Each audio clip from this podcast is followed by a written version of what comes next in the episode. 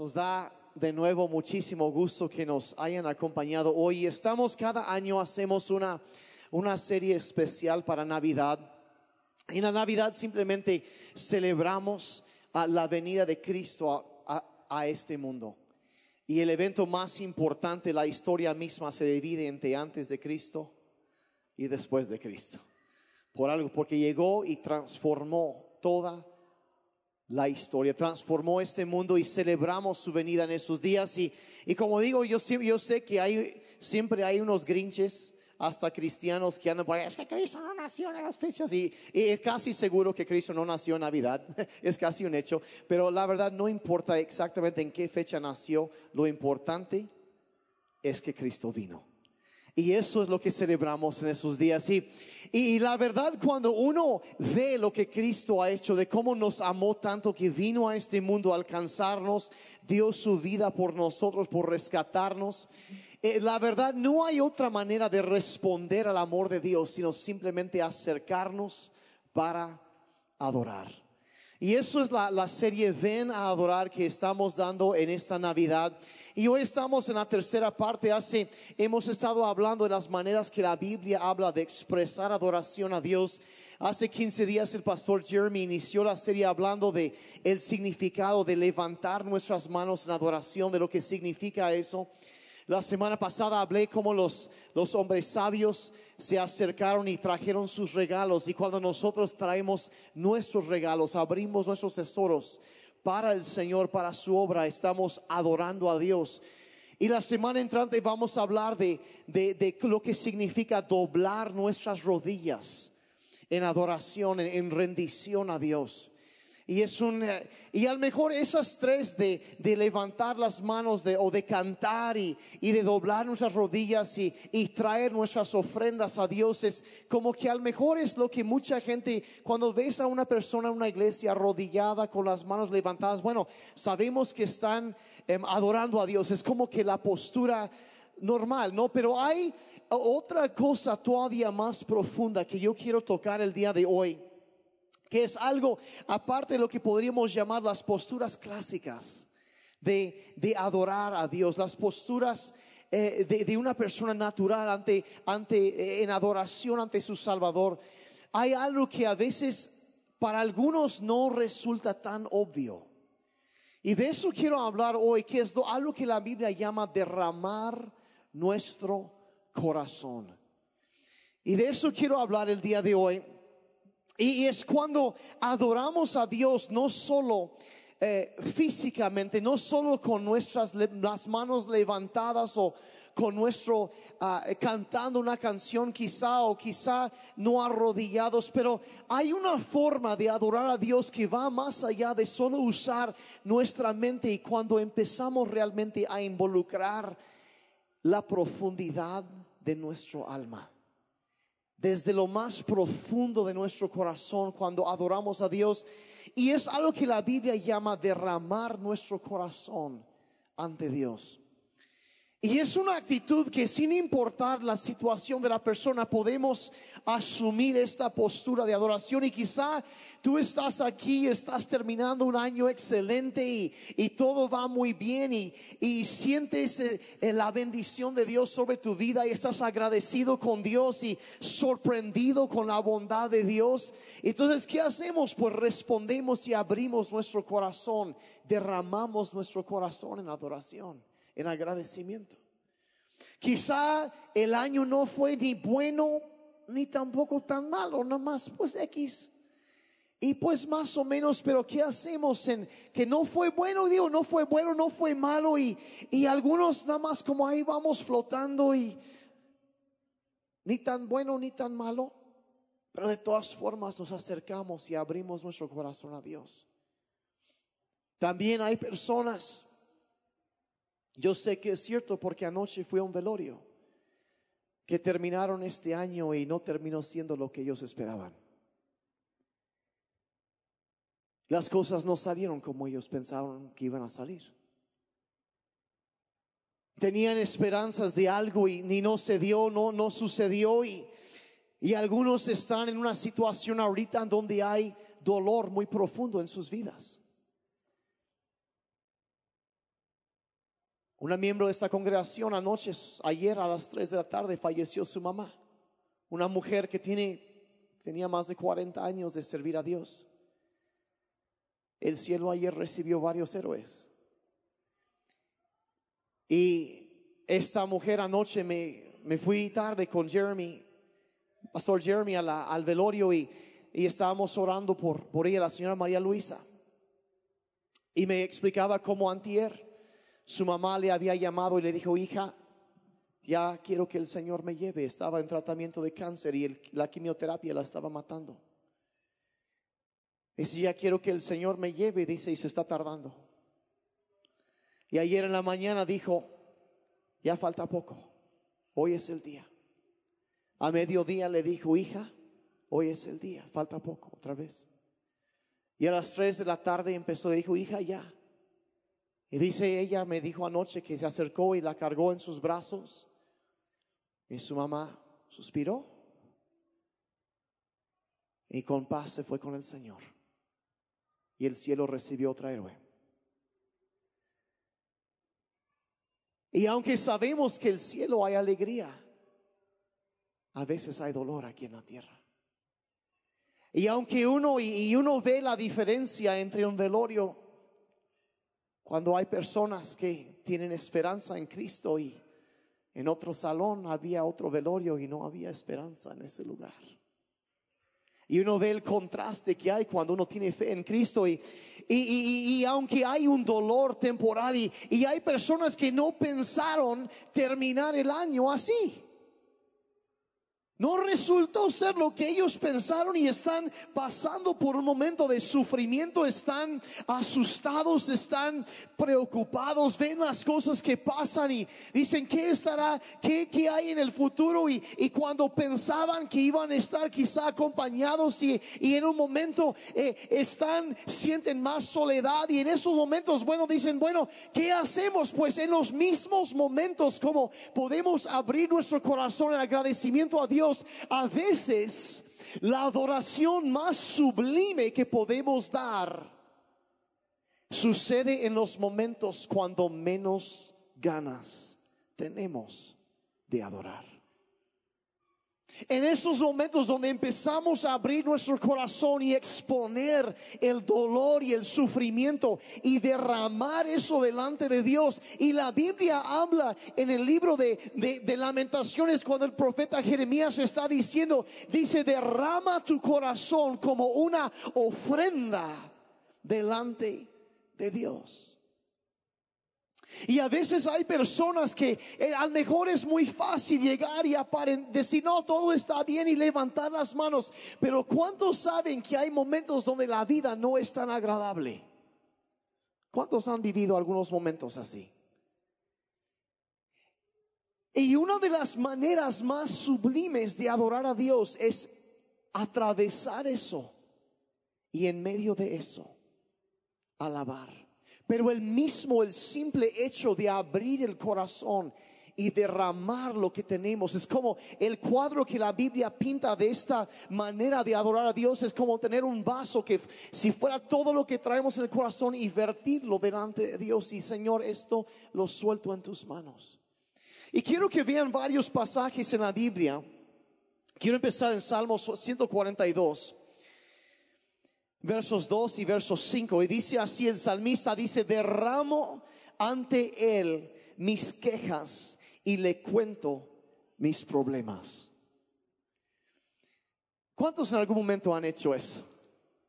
A veces sí, a veces hay algunos y a veces pensamos, ah, es que Dios se va a enojar si le digo, pero realmente la Biblia es muy clara y encontramos muchas veces de personas que se abren y, y la verdad se quejan con Dios. ¿Cuántos se han quejado con Dios en algún momento?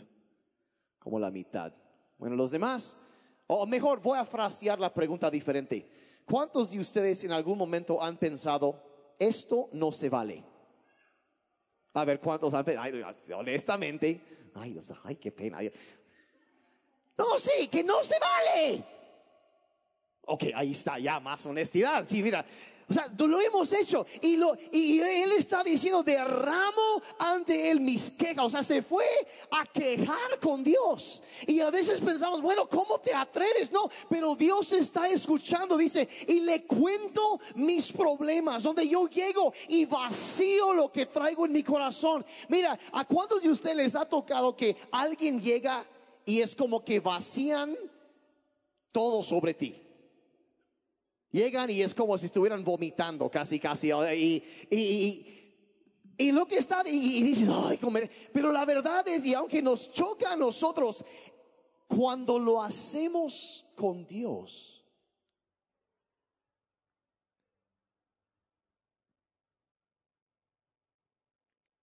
¿Cuántos de ustedes les gusta ser necesitado por alguien? Que alguien te necesite.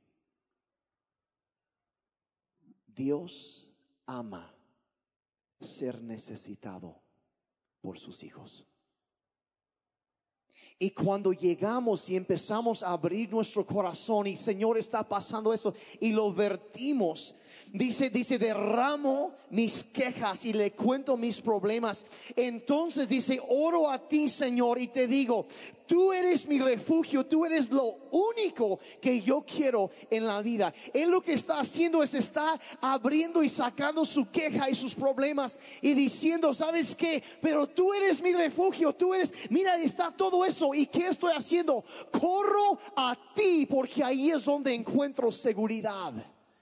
Y es por eso que tomar esta postura de abrir, de vaciar el corazón delante de Dios es un acto sublime de adoración donde nuestras lágrimas son como una ofrenda, donde abrimos y el dolor y lo sacamos y lo llevamos a Él, no a otro, lo llevamos a Él y, lo adoramos. porque Porque estamos corriendo a Él como un refugio. El Salmo 62 dice, confíen en Él en todo tiempo, oh pueblo, derramen su corazón delante de Él, porque Dios es nuestro refugio a donde podemos correr.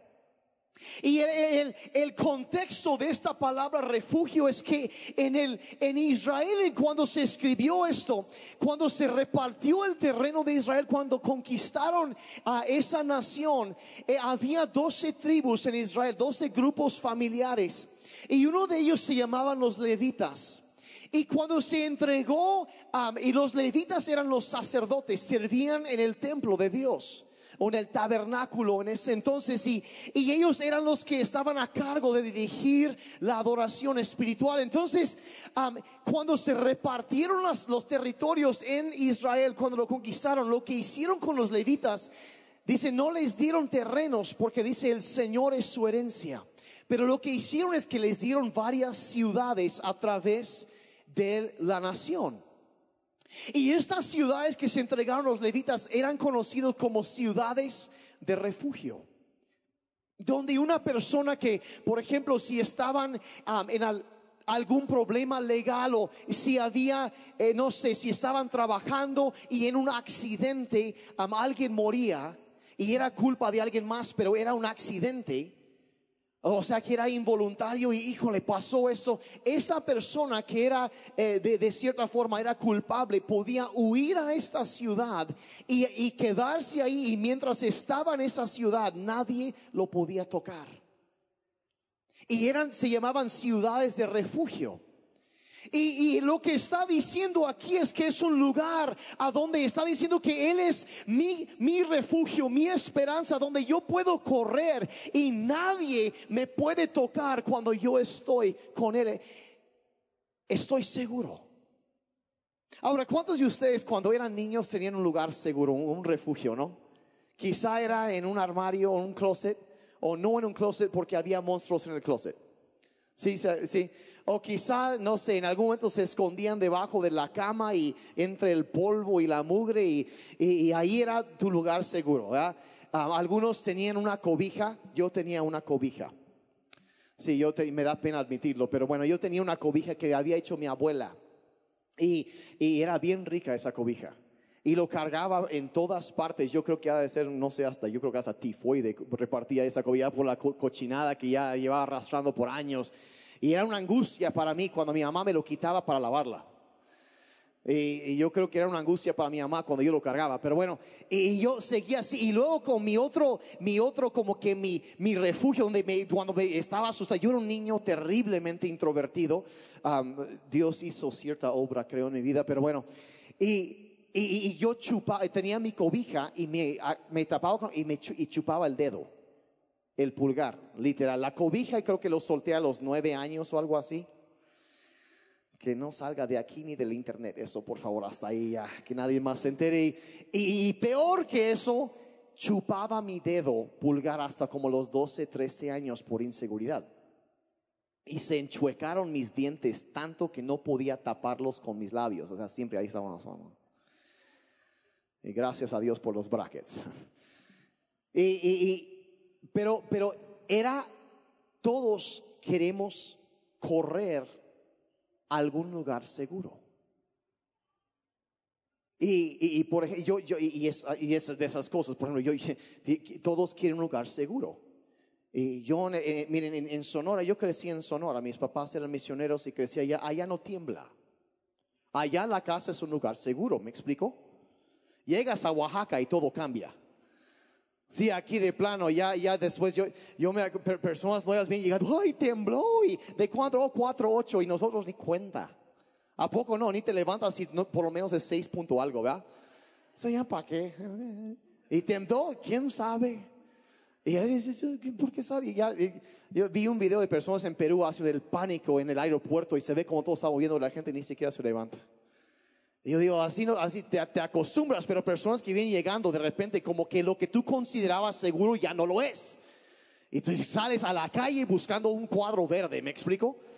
Y es, es, un lugar seguro. Entonces todos andamos buscando un refugio, seguridad. Hay, hay personas que piensan que buscan seguridad y refugio con una persona. Y piensan, mientras estoy con esta persona voy a estar bien. Si cuando estabas en la primaria o la prepa y te hacían bullying, porque eso no es un invento nuevo, ¿verdad? Hoy en día ya se habla mucho de eso, pero honestamente, ¿cuántos sufrieron bullying cuando eran niños? Sí, ya ven, los demás no se han dado cuenta, al mejor, pero la verdad, o sea, eh, eh, eh, ahora mis hijos, tus hijos te hacen bullying, ah, ok, perdón, ok. Pero, entonces, ¿qué hacías? ¿Te juntas con el tipo más grandote o alguien de un año más adelante? Porque piensas que si estás con ellos, yo escuché la historia, de un pastor que dice que cuando estaba en la, secundaria le hacían bullying terrible. Y dice que, entró a la prepa y, era, chaparrito y dice que le hacían de todo. Dice, pero el, el, primer año dice era un martirio. Dice, pero el siguiente año, dice, todos los muchachos, pero dice que entró un chavo de otra escuela que lo transfirieron y dice, y había un rumor que este chavo había matado a alguien. Entonces dice que voy y me hago amigo de él.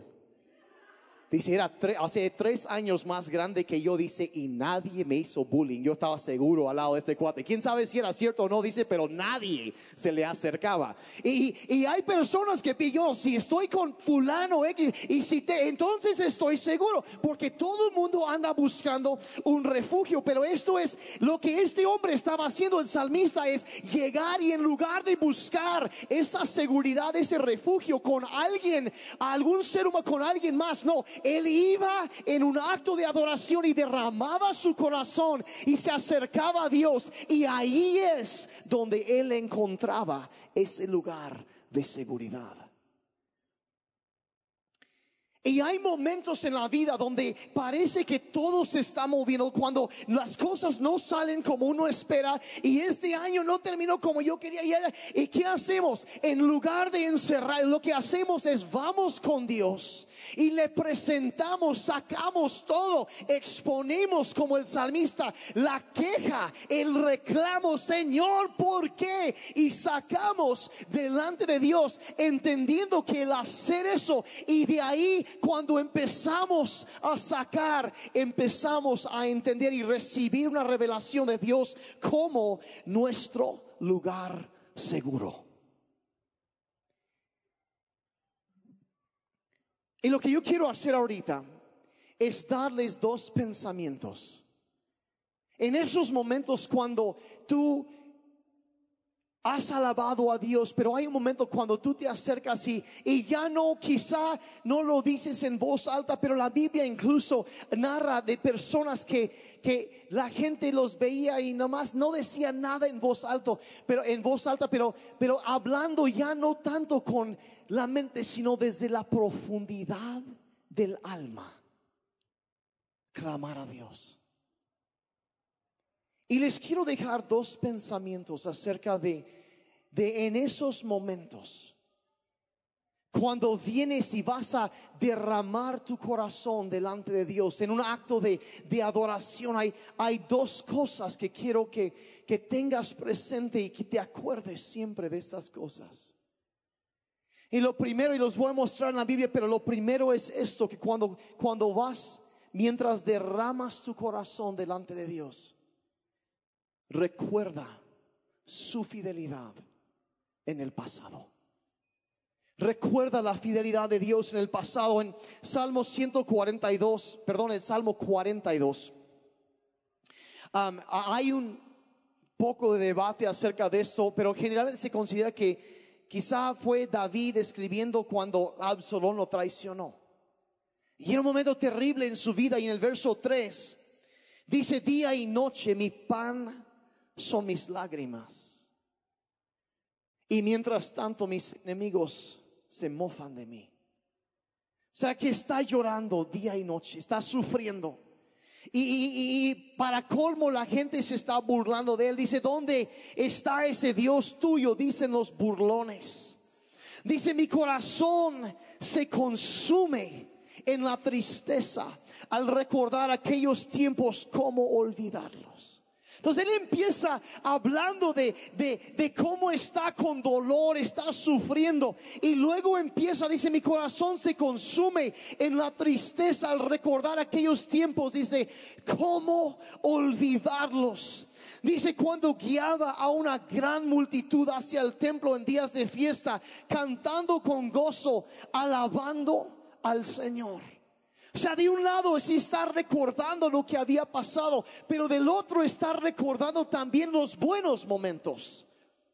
Recordando lo que Dios ha hecho, dice verso 5, dice entonces, ¿por qué desalentarse? ¿Por qué estar desanimado y triste? Dice, espera en Dios, aún no alabaré de nuevo, Él es mi Salvador y mi Dios.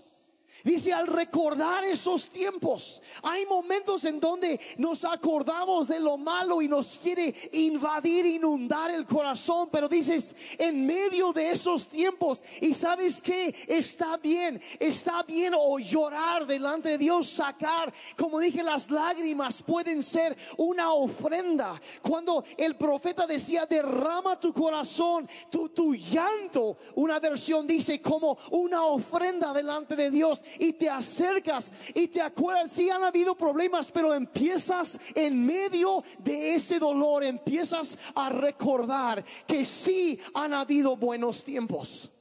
Han habido momentos buenos y han habido momentos malos y empezamos a recordar eso. El profeta Jeremías en la Biblia, él se hace llamar y se nombra a sí mismo el hombre que ha visto aflicción. Ahora, yo no sé qué situaciones quizá tú has vivido. Jeremías lo tuvo peor. Él fue de los profetas de los últimos antes de que llegaran los babilonios para eh, arrasar con la nación de Israel, el juicio de Dios que venía por la maldad de Israel. Él fue de los últimos profetas que estuvo advirtiendo y advirtiendo y lo encarcelaron y lo golpearon y lo maltrataron y nadie le hizo caso. Y a él le, tocó presenciar el sitio de, de, de cuando llegaron a sitiar a Jerusalén a Jerusalén y vio como los papás literalmente por hambre estaban matando a sus propios hijos para comerlos. Vio atrocidades terribles.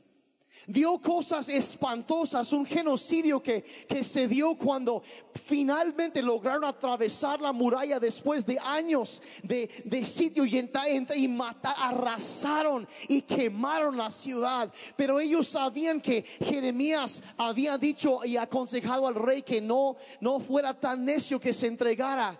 Y, y, entonces le tuvieron misericordia a él, pero él vio como su pueblo fue destruido. Y él dijo, él llamó a sí mismo el hombre que ha visto la aflicción y escribió el, libro de, lamentaciones. Y, y, cuando llega el capítulo 3, él está hablando y 19 versículos habla de las atrocidades, de lo, lo terrible que había presenciado, de cómo lo había afectado. Y dice, acuérdate el verso 19, que ando sin saber a dónde ir. O sea, su casa destruida, no tenía ninguna esperanza, dice afligido y con mucho dolor. ¿Cómo no será el dolor de una persona al ver que su nación está siendo, ha sido destruida? Su gente matada, sufriendo. Y dice con tanto dolor, yo creo que dolor espiritual, la angustia, el dolor físico, porque a veces, ¿cuántos saben que puedes sentir un dolor emocional tan fuerte que te duele en el cuerpo? ¿Han conocido eso? Y ese hombre andaba así con mucho dolor. Dice, porque nunca podré olvidar este tiempo tan terrible.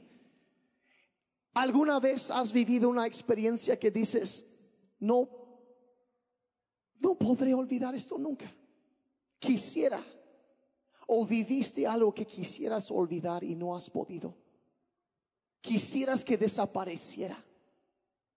Dice, dice, nunca podré olvidar este tiempo tan terrible y por eso estoy desanimado.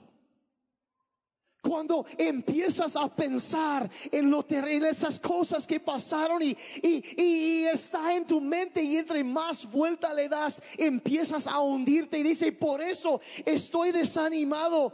Y, pero en medio de eso que dije, debes recordar la bondad de Dios en el pasado la fidelidad de Dios. Y este hombre después de tanto dolor que expresa, llega, dice, nunca podré olvidar ese tiempo tan terrible y por eso estoy desanimado. Pero el verso 21 dice, pero, digan conmigo, pero, hay algo que quiero recordar y en ello poner mi esperanza. O sea, hay un momento en donde nos estamos acordando y si mantenemos algo, seguimos hundiéndonos, pero dice, y Él está vaciando su corazón, su queja delante de Dios, está hablando, eso es una oración de este profeta a Dios. Y dice, hay algo que quiero recordar y en ello poner mi esperanza, en que el gran amor del Señor, no tiene fin, pues solo ha sido por su misericordia que nos ha guardado de la destrucción completa diciendo que si no fue por la bondad de Dios estaríamos completamente acabados sin esperanza. Y Él pone eso y empieza a recordar que sí pasaron cosas malas, pero en medio de eso el amor de Dios para nosotros no tiene fin no tiene un fin, no acaba. Y dice el verso 23, el Señor es digno de toda confianza y sus muestras de bondad las recibimos cada día.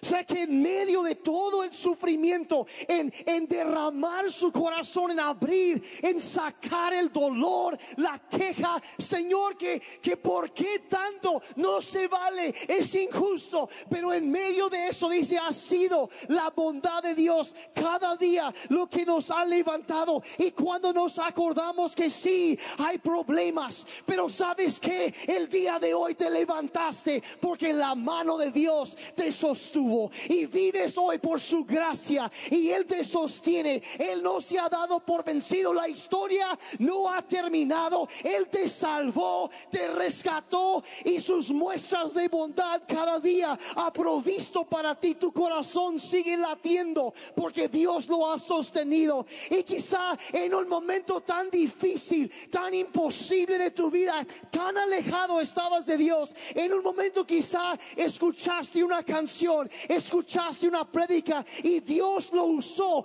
para tocar tu vida y traer esperanza y has visto hasta hoy la bondad de Dios. Hay que recordar, hay que abrir el corazón. Sí, Señor, pasó esto, pero me voy a acordar de que cada mañana tus misericordias son nuevas y ha sido tu bondad y por eso no hemos sido acabados.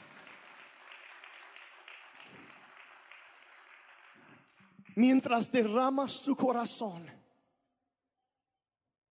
cuando tus, tus lágrimas son una ofrenda ante Dios,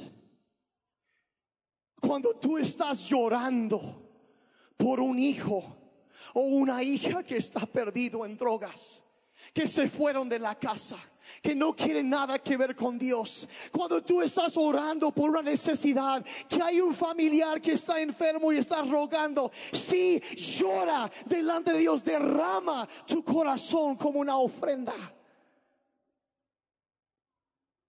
Pero hay algo que debes recordar que por su fiel bondad cada día recibimos muestras de su misericordia. Acuérdate de su fidelidad en el pasado. Acuérdate.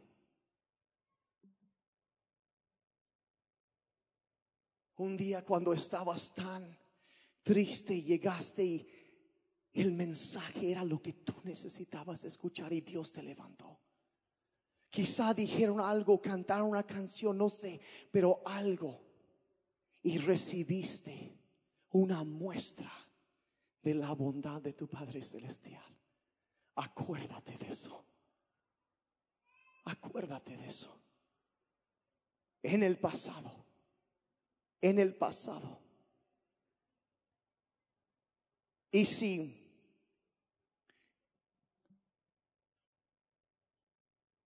te acuerdas de su fidelidad en el pasado, eso es lo primero que debes hacer, como hacía el salmista. Si Él ha sido fiel en el pasado, Él lo será en el futuro también. La segunda cosa que debes hacer es confía en el poder de Dios para tu futuro. Acuérdate de su fidelidad y confía en su poder para el futuro. ¿Alguien está conmigo el día de hoy? Confía en el poder de Dios. En el Salmo 102, el salmista aquí está en crisis.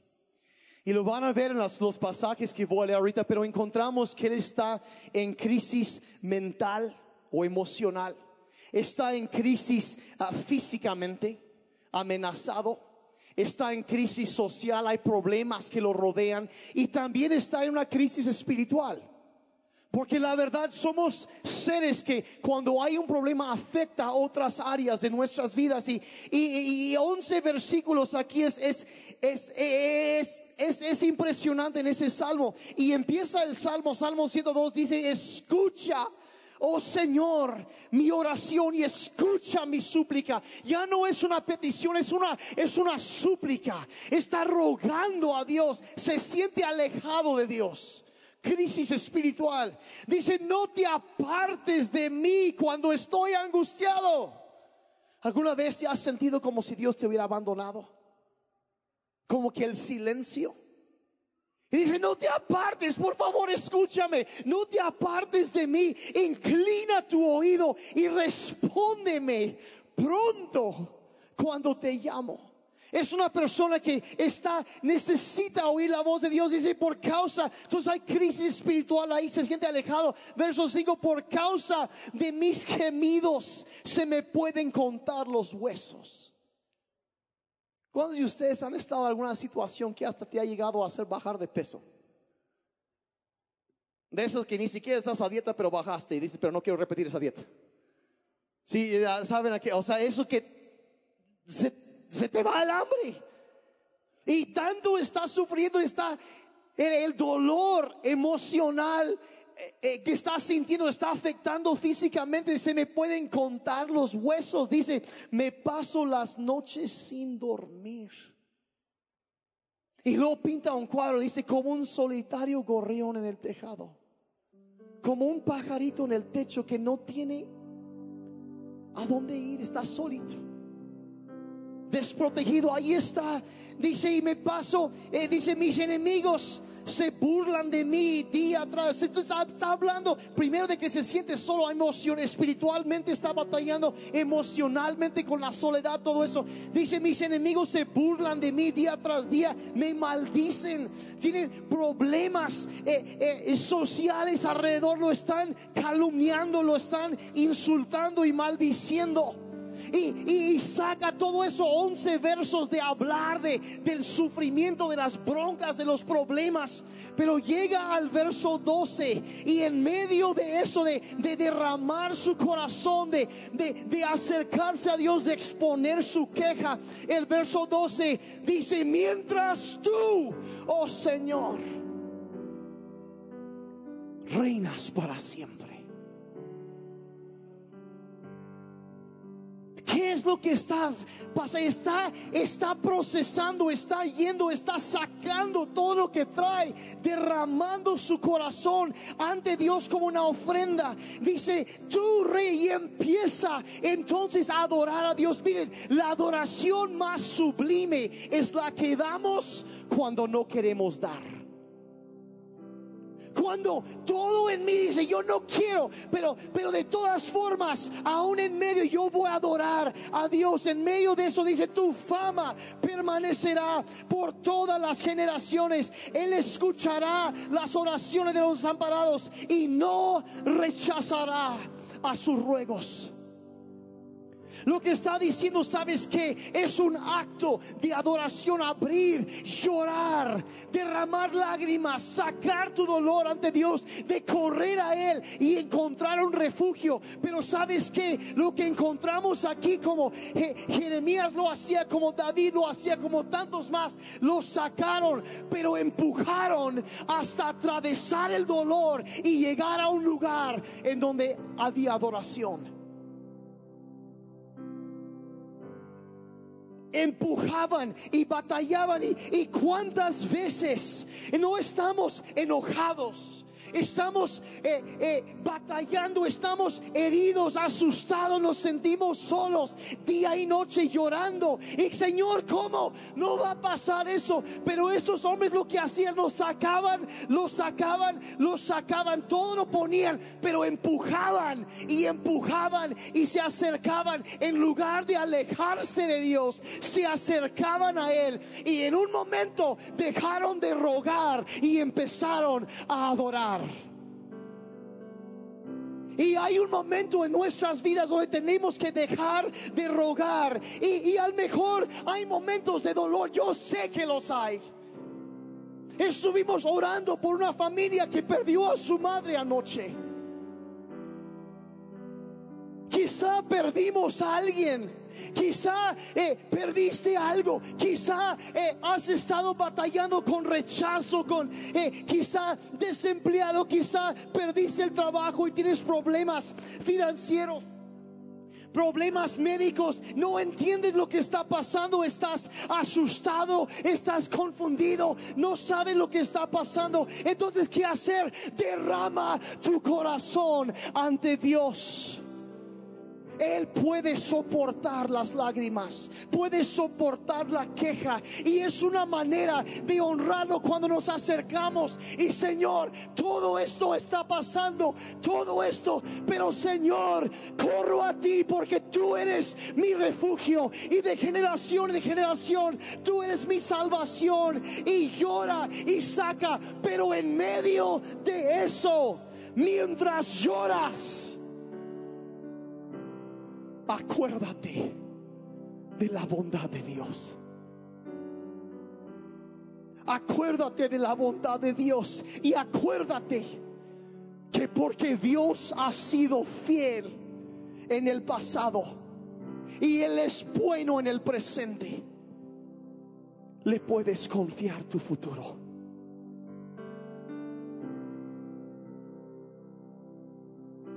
Él ha sido fiel. Él es bueno. Y no es falto de poder para sostenernos en el futuro.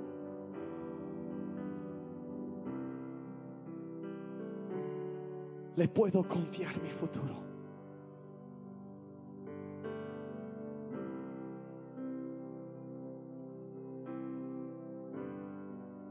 Yo sé que ahorita mismo hay personas que están aquí, que están viviendo lo que tú mismo has dicho ser el momento más difícil de toda tu vida.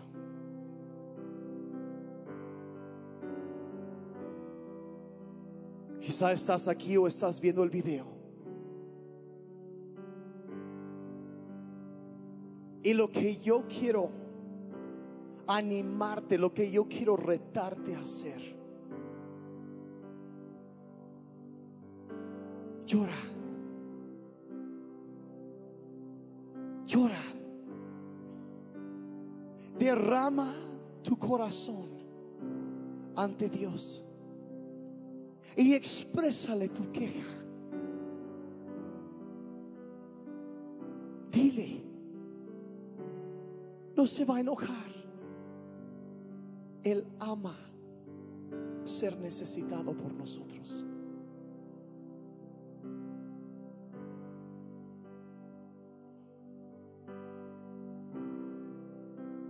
Quizá es para algunos, a lo mejor quizá no es para todos, pero yo sé que es para algunos.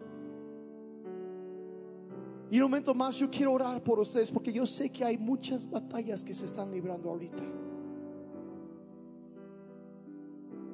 Pero déjenme decirles, iglesia, que hay un poder que se libera en el ámbito espiritual cuando nosotros en medio del dolor, en medio del sufrimiento, en medio de los momentos difíciles, escogemos en lugar de alejarnos de Dios, escogemos abrir, derramar eso y empujar a través de ese dolor hasta llegar a un lugar de adoración. De dejar de rogar y empezar a adorar. Y empezar a agradecer la fidelidad y la bondad de Dios. Y empezar a confiar en su poder para el futuro. Tus lágrimas pueden ser una ofrenda. Si tú buscas un lugar seguro, corre a Dios. Él es digno de confianza. Y yo quiero terminar este tiempo los quiero invitar a que se pongan de pie. Y le pedía a la pastora Ana que viniera que cantara esta canción y yo los quiero animar que cierren sus ojos un momentito para eliminar distracciones. Y quizá quieras levantar tus manos, quizá quieras arrodillarte. O sea, asumir una postura física de adoración. Pero yo quiero adorar, yo quiero animar, yo quiero retarte que en ese momento, en medio de la situación que tú estás enfrentando, en medio del dolor, no lo minimizamos. Pero yo quiero retarte a abrir y levantar los ojos de tu corazón y escoger adorar al rey que vino a salvarte. De darle gloria a él en adoración sublime cuando duele de abrir tu corazón como una ofrenda ante él y contar y cantar de su bondad. Puedes cerrar tus ojos y quizá algunos en voz alta, quizá en, en, la profundidad de tu ser, pero abre tu corazón ante Dios. Si va bien, Dale gracias desde el fondo de tu corazón. Y si no va tan bien, de todas formas, dale gracias. Gracias porque nos has sostenido y que lo mejor todavía está por delante. Vamos a alabar a Dios, iglesia. Vamos a alabar a Dios.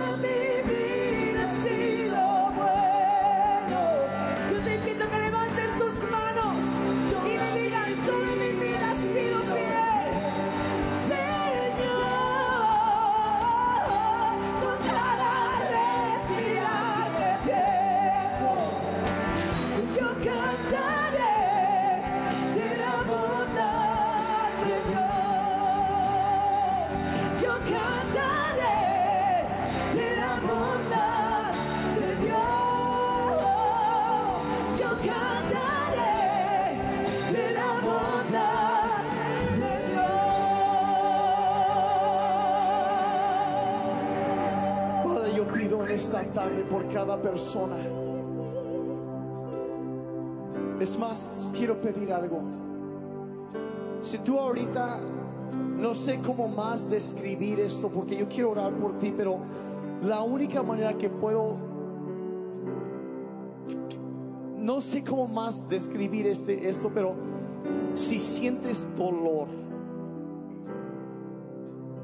quizá físicamente, quizá emocionalmente, quizá espiritualmente.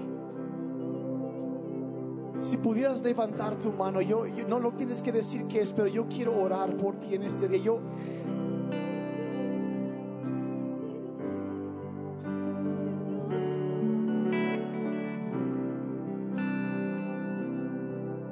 Padre, tú conoces aún mejor que nosotros mismos.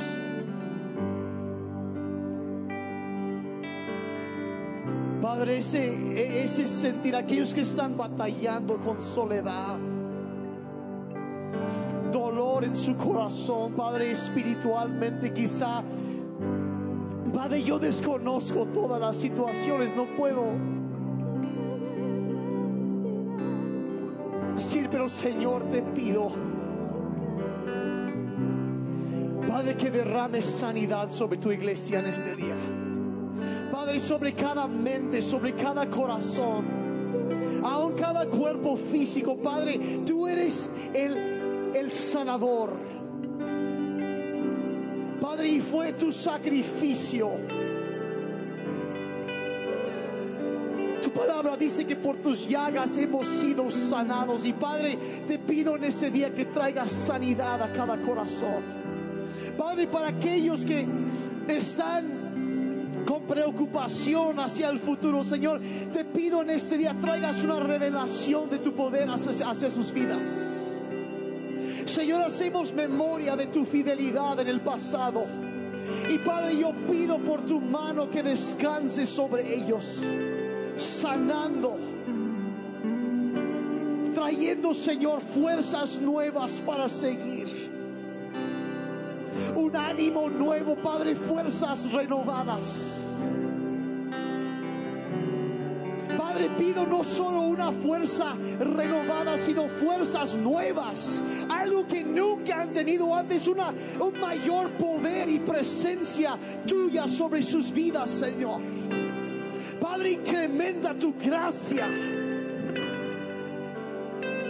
Señor, establece tu reino más y más en sus vidas. Expulsa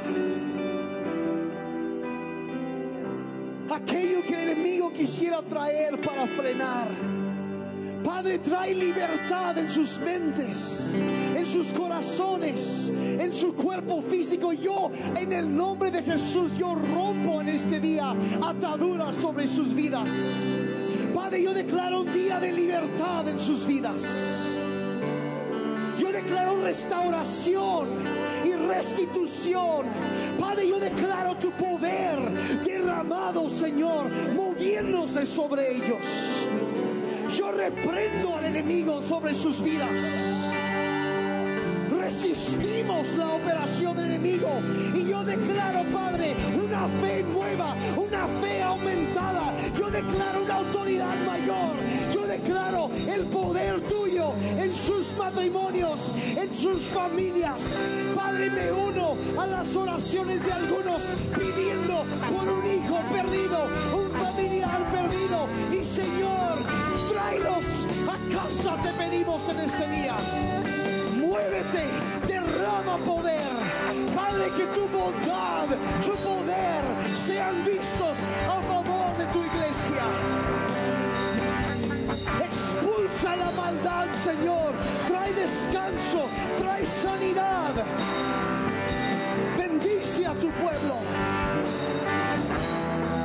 Yo cantaré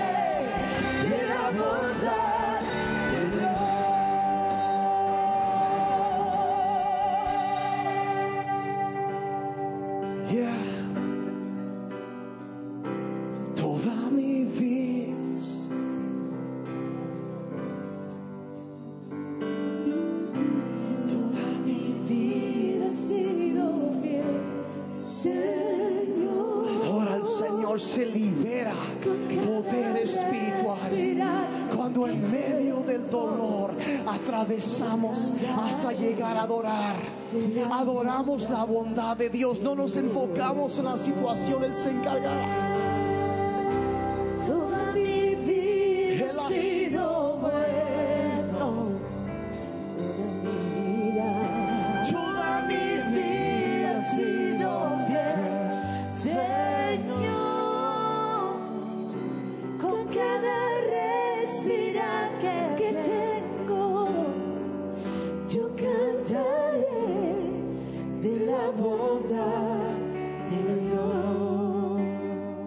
Con los ojos cerrados en esa misma actitud de adoración.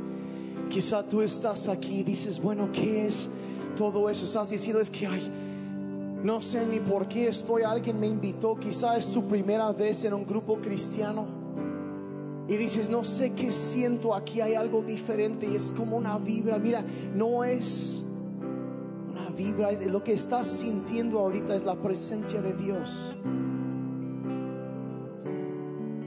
Y quizá eso de acercarte a Dios a ti se te hace raro porque dices, yo no, pues cómo, no tengo ninguna relación con Dios y es más, a lo mejor Dios está enojado conmigo.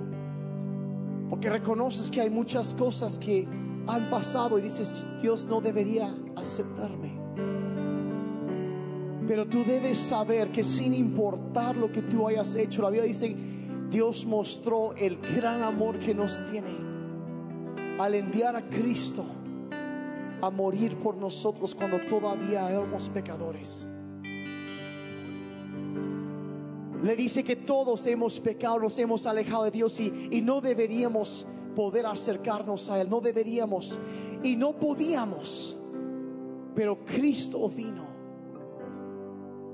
dejó su trono y la gloria en el cielo y se humilló y vino a este mundo. Eso es lo que celebramos en la Navidad tanto nos amó que vino y vivió una vida perfecta y después ofreció Dios su propia vida para pagar la deuda que tú y yo teníamos con Dios. Para que por fe en Él, por poner nuestra esperanza en Él, la Biblia dice todo aquel que crea en Él pueda tener vida eterna. El perdón de los pecados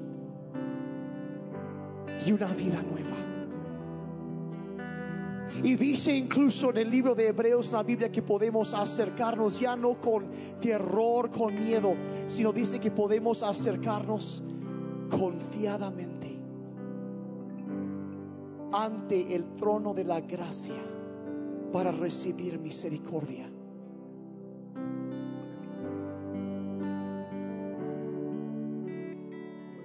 Dios ha sido tan bueno con nosotros, no lo merecemos. Y quizá estás aquí, tú nunca has hecho eso de acercarte a Dios y pedir que Él te perdone por tus pecados y que te dé una vida nueva, que pueda borrar tu pasado y darte una esperanza en el futuro. Y que como el salmista tú tengas a dónde correr, ese lugar seguro, ese refugio en los momentos de dificultad y saber que su mano te va a sostener. Con cada ojo cerrado. Si tú estás aquí dices, ese soy yo, yo necesito acercarme a Dios. Yo quiero orar por ti. Quiero guiarte en una oración invitando a Cristo a venir a tu vida. Porque el regalo más grande que tú puedes recibir en, en Navidad es la razón misma de la Navidad, que es Cristo que vino a salvarte porque te ama tanto. Y si tú quieres ese regalo de la vida eterna, el perdón de tus pecados, no hago eso para exhibir a nadie, pero yo quisiera saber por quién voy a estar orando. Si pudieras levantar tu mano, porque yo quiero orar por ti en este día. Yo quiero que en este día la vida de Dios venga a ti, que Él perdone tus pecados, quite la carga de culpa de tu vida. Y este día empieces una vida nueva. Y esta Navidad sea la primera del regalo de vida eterna en ti. Gracias. Si hay alguien más, si puede levantar la mano, quiero orar por ti. Gracias, gracias, gracias. Quiero dirigir una oración y si pueden, es más, vamos a orar todos juntos esta oración para que nadie tenga que orar solo, porque esta, van a, la Biblia dice cuando creemos en Él, dice nos da vida eterna y venimos a ser adoptados como hijos suyos. Llega, ves a ser parte de la familia de Dios y no vas a estar solo otra vez. Ya no. Ahí en tu lugar, dile en voz alta, dile Padre Celestial, toma mi vida. Soy un pecador y necesito un Salvador. Perdona mis pecados. Jesús, sálvame. Moriste por mí para que yo pudiera vivir para ti. Lléname con tu espíritu. Mi vida te pertenece. Vivo para adorarte. y servirte con todo lo que soy. Gracias por vida nueva. Puedes tener la mía. En el nombre de Jesús. Amén. Amén. Den un aplauso al Señor por vida nueva.